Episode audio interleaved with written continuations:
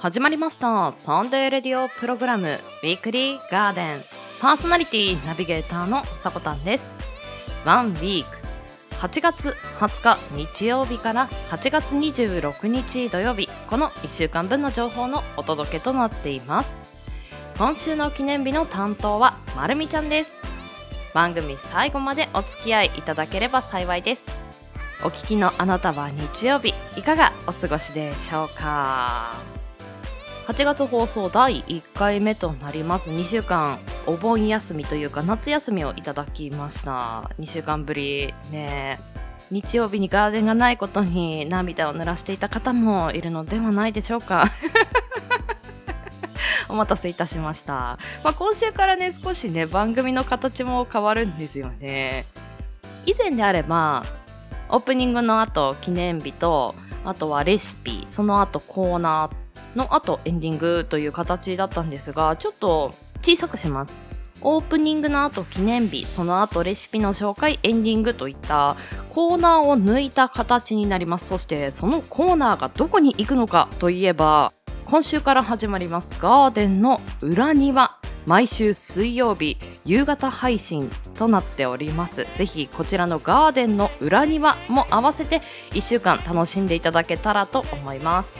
まあ、少しボリュームをね小さくして2個に分けて聞きやすくなるかなというところとあとガーデンの裏庭という単体のコーナーにしたことでいろんなことがやれたりするのかなと番組の色とかをね考えずにちょっと冒険したコーナーなんていうのも今後作っていきたいと思います。ぜひ楽しんで聞いてください。というところでまあ、2週間ね休みをいただいていたのでラジオと少し離れて私も久しぶりに楽しんでいたんですけれどもまあ何したのって言われたら特にね何にも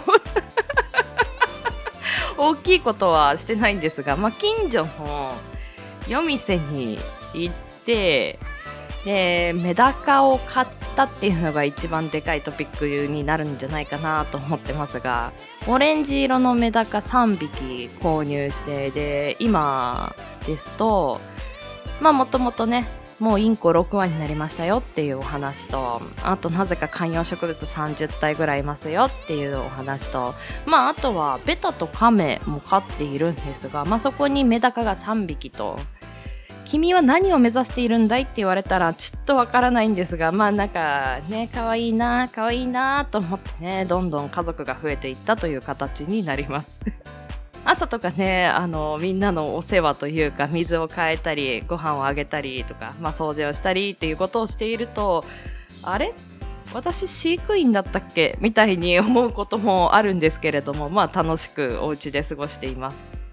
今年の夏はどんな楽しみ方をあなたはしましたか？まあ先ほどそんな形でインコも触れたんですが6羽と。で一番最初に飼育し始めた子が、まあ、皆さんご存知のピーちゃんなんですが、まあ、そのピーちゃんも昨日8月19日にうちに来て5年目になりました。おめでとう。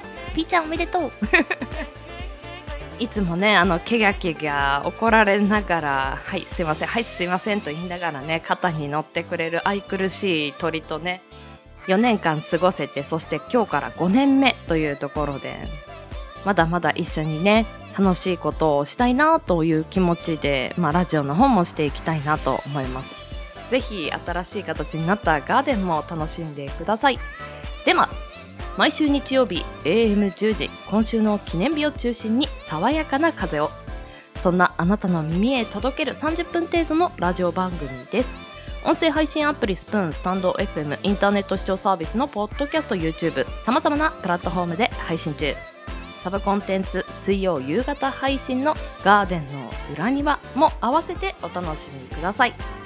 提供はウィークリーガーデン制作部およびサコメン有志にてお届けしております。それでは今週もウィークリーガーデンオープン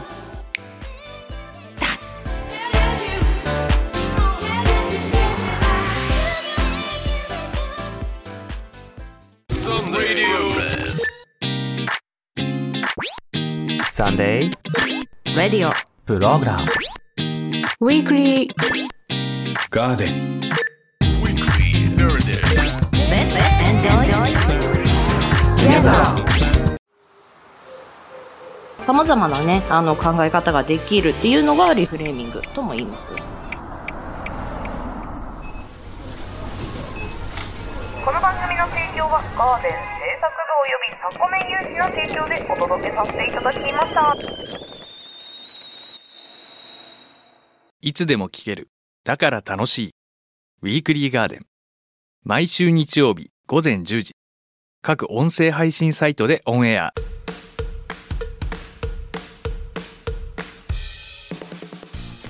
るみが元気を。おじいが知らない明日を。ワンラビが穏やかな時間を。ノンが未開拓な知識をお届け。詳しい情報は公式ツイッターおさこの部屋で検索。あなたの日常に色とりどりの声のオリジナルラジオ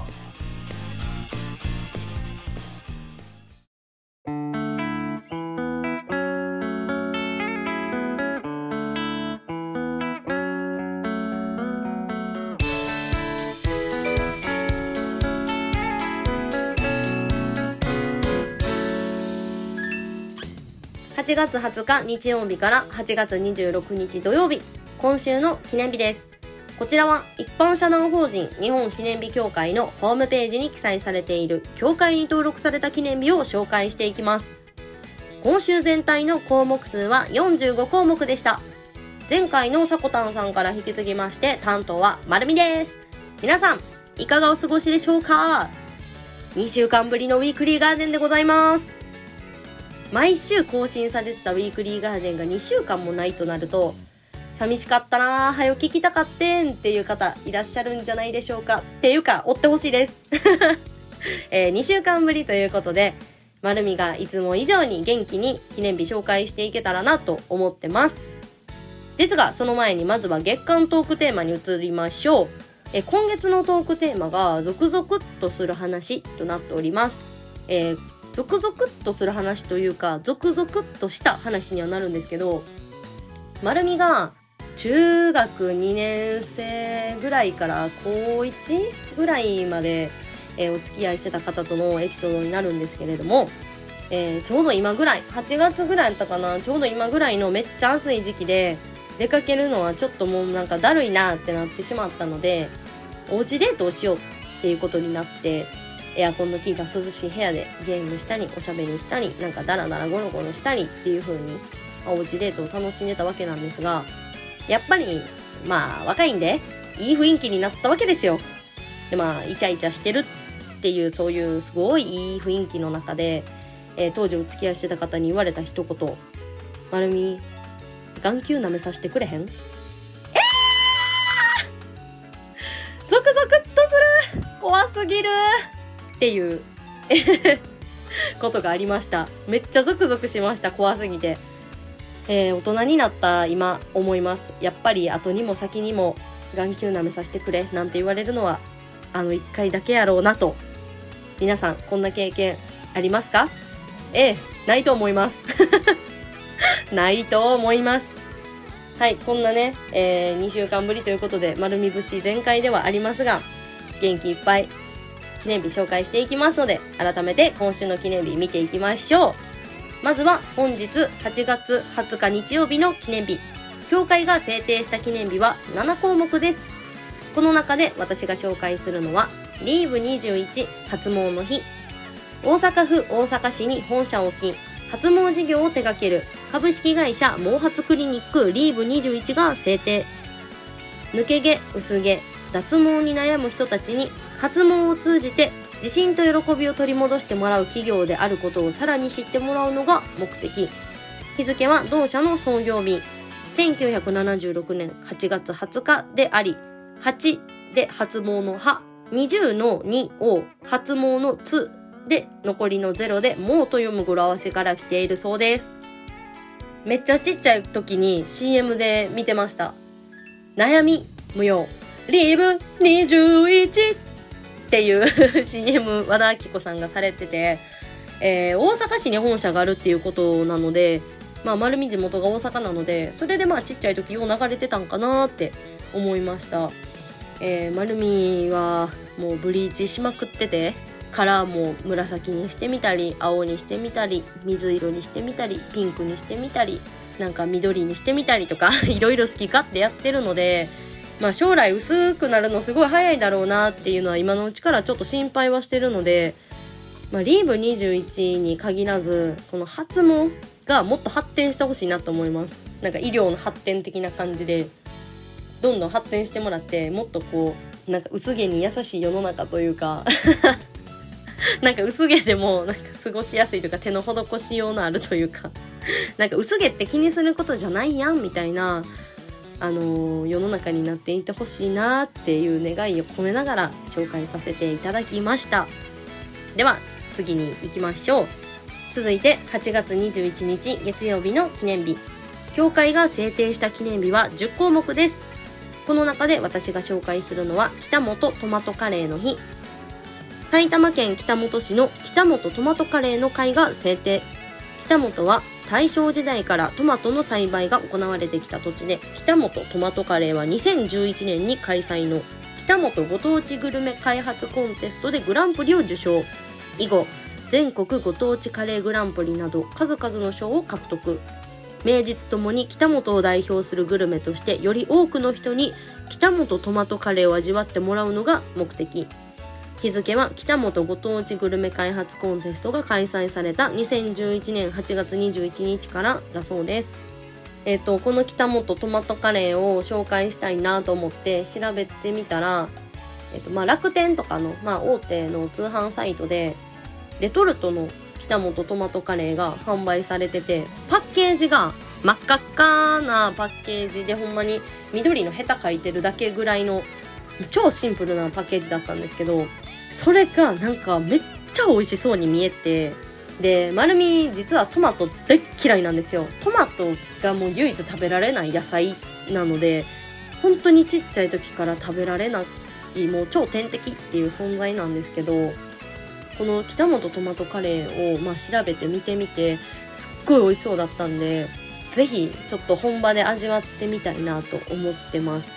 えー実は8月の上旬に埼玉県に行く機会があったんですけどその時は北本トマトカレーの存在を知らなかったので今ちょっと悔やんでます。ただまあこれからも埼玉県に行く機会はちょこちょこあると思うのでぜひ機会があれば本場のカレー食べてみたいなって思いました。では改めまして8月22日火曜日の記念日。協会が制定した記念日は7項目です。この日にはみんなのあんバターの日やカニカマの日、ハイチーズの日、禁煙の日などがありました。スターバックスのあんバターサンド食べてから、え、あんバター美味しいって思って、あんバターサンド見つけた時はもう毎回なんか頼んじゃうぐらい好きになってしまったので、もしあんバターサンド食べたことないよって方いたら、もうスタバってすごい身近な、まあお店やと思うんで、スタバ行った際ちょっと覗いてみてあったらぜひ食べてほしいなと思います。では続きまして8月23日水曜日の記念日です。協会が制定した記念日は5項目です。その他の記念日が1つありました。この中で私が紹介するのは乳酸菌の日。乳酸菌飲料などを手掛けるカゴメ株式会社が制定。体にいい乳酸菌を活用した商品で元気になってもらうのが目的。日付は2と3で乳酸と読む語呂合わせから。スーパーマーケットなどの店頭での販売促進を通年で行うため毎月23日としているそうです。また2月3日も乳酸菌の日としているみたいです。えー、カゴメの乳酸菌飲料って何かあったっけなーと思って、えー調べてみました。皆さんスーパーでも見たことあるんじゃないかと思います。丸みもなんかあったっけなーなんて思ってたんですけど、調べてみてみたら、ああ、これスーパーで見たことあるわーって思ったんですけど、ラブレっていう乳酸菌飲料があるみたいで、なんかもう調べて思ったんですけど、乳酸菌飲料もめっちゃ進化してますね。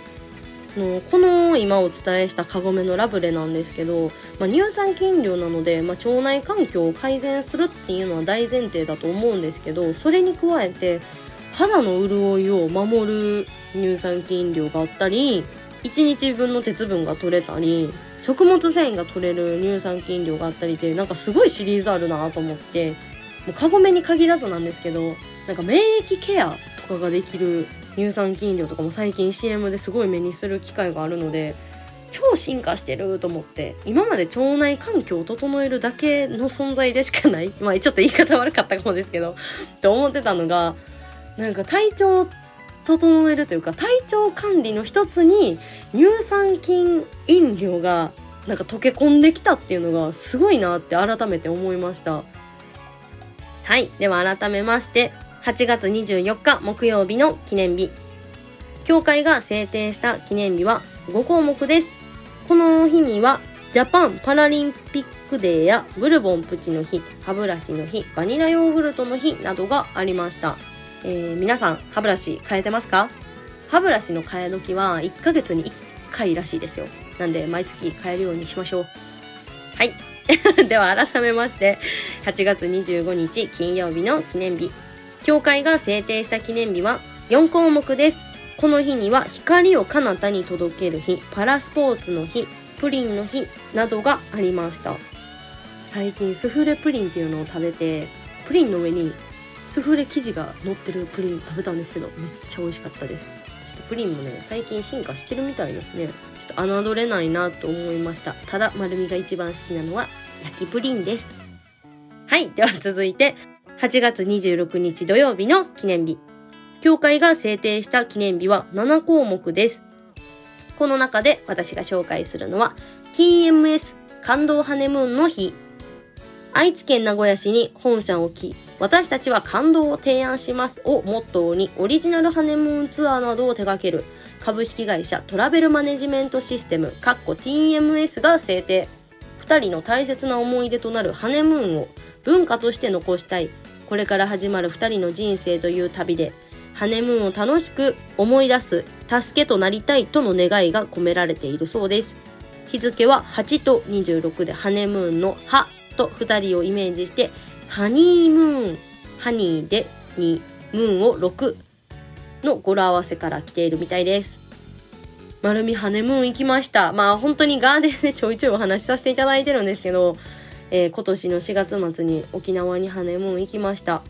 どっかの会社に依頼とかは特にせず、まあ自分たちで飛行機取ってホテル取って、まあ行きたいとこをピックアップして、まあスケジュール組んでっていう、まあ普通にも全部セルフでやったんですけど、ハネムーンツアーなどを手掛ける会社がって書いてるの見て、え、そんな会社あんねんやって今初めて知りました。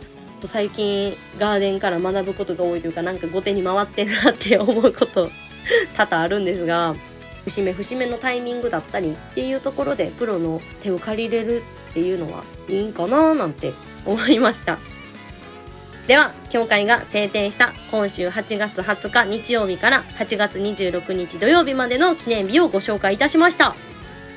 来週の今週の記念日の担当はワンラビさんです。ここまでの担当はまるみでした。若干風邪気味なんで、ちょっと鼻声っぽかったかもしれないです。聞きにくかった方、すいません。皆さんも夏風邪には気をつけてくださいね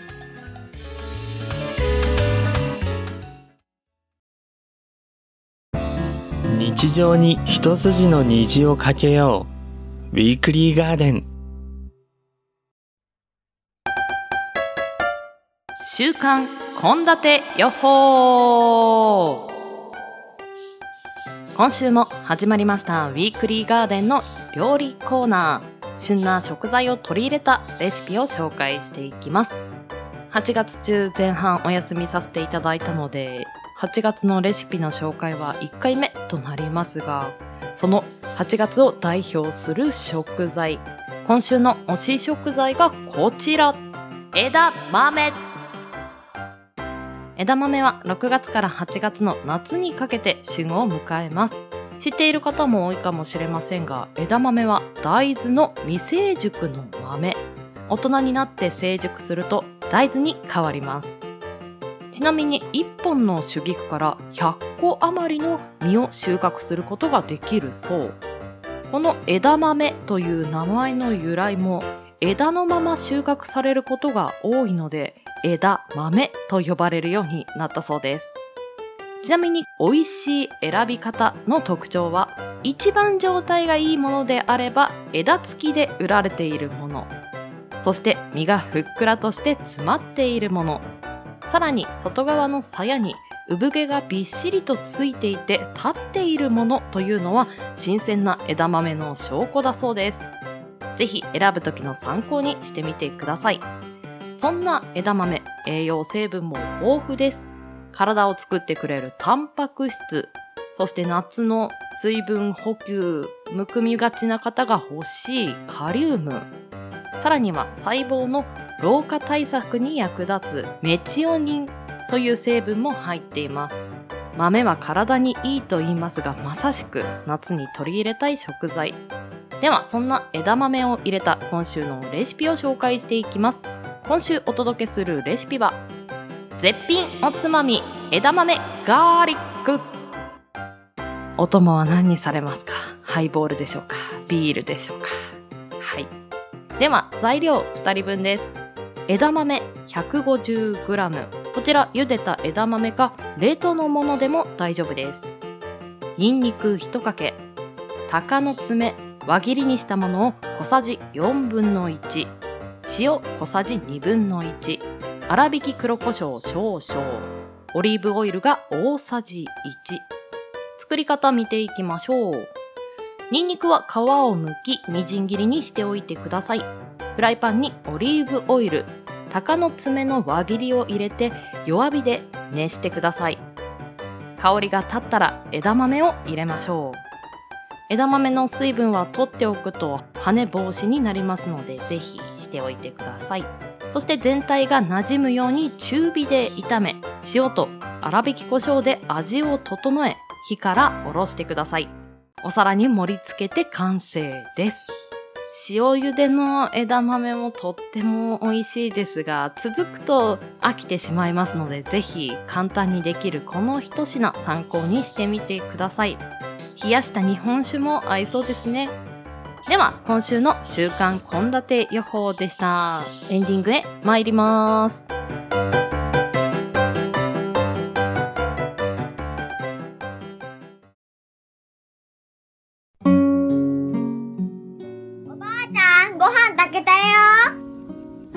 がとう。今は便利だね。昔は違ったの？昔は、かまどっていう火が燃えるところに薪をくべてたんだよ。その時に呪文を唱えるの。呪文？呪文？はじめちょろちょろ中パッパ。赤子泣いても蓋取るな。なにそれ？なにそれ？面白いねえねえ他にもある。モノレキ日常に溢れている身近なもの。それらの知られざる成り立ちや。人の思いとストーリー。悠久の時を立ち回りあなたに届ける。それがものの履歴書毎週木曜日夜20時よりポッドキャストにて配信中。私たちが作ってます。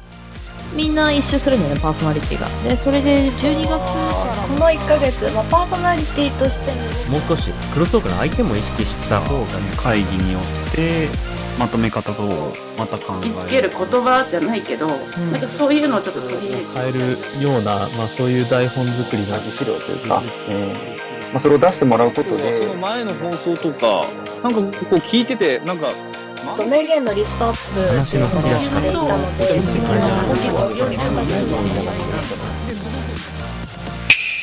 ウィークリーガーデンウィークリーガーデンウィークリーガーデンウィークリーガーデンは毎週日曜日 AM10 時各種音声サービスにて発信しています。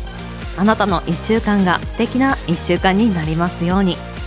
また次の日曜日にお会いしましょう「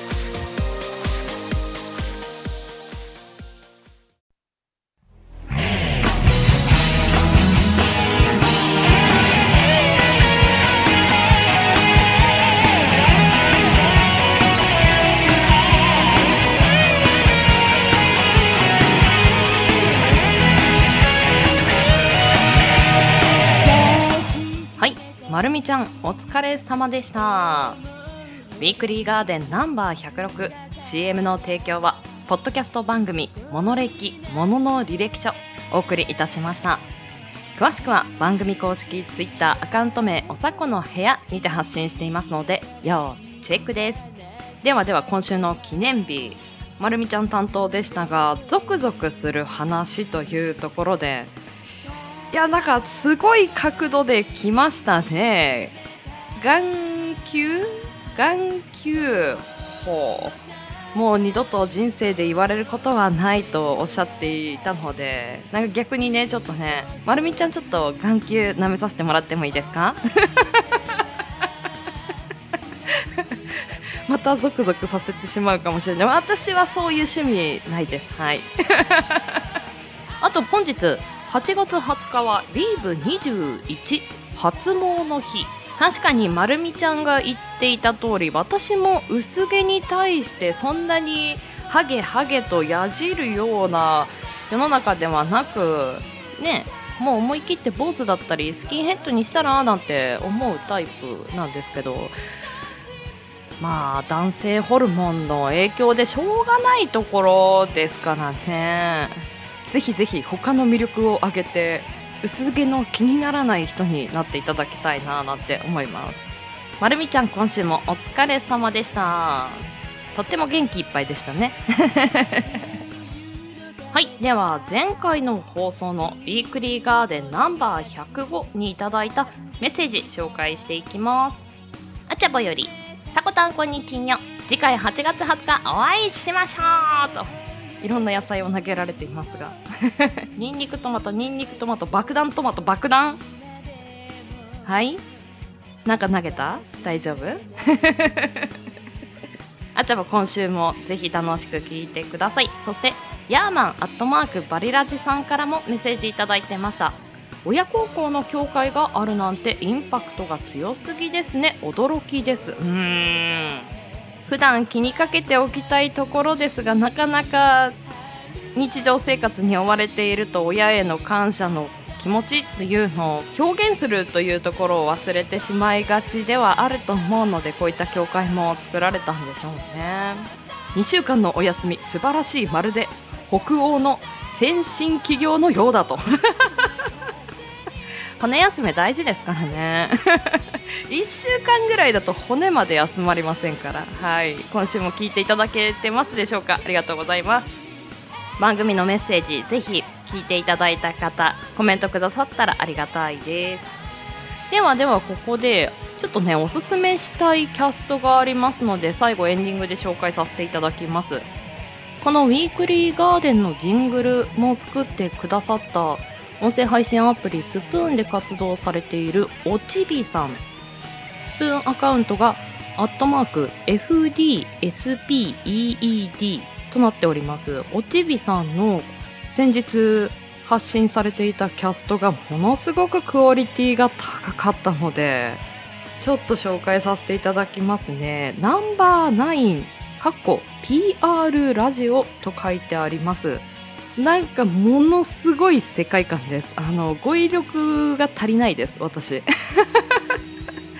音でここまで表現できるんだというリアリティというかその世界観を表現するということをぜひねあのこのウィークリーガーデンを聞いている方の中には音声コンテンツを制作されているという方もいらっしゃると思うのでこちらの方おすすめさせていただきます。公式 Twitter おさこの部屋にもリンクを貼っていますのでぜひそちらから聞いてみてください。もちびちゃんすごいですね。聞いてる時あっけに取られてしまいました。こういうのをね作っている方がいると私ももっともっといろんなものを作りたいななんて思います。はい紹介させていただきました。おちびちゃんありがとうございます。では人生に花と緑を楽しむひとときを。ここまでのお相手はさこたんです。この番組の提供はガーデン制作部およびサコメン有志の提供でお届けさせていただきました。サブコンテンツ水曜夕方配信のガーデンの裏庭。でもお待ちしています。皆さん良きウィークリーを。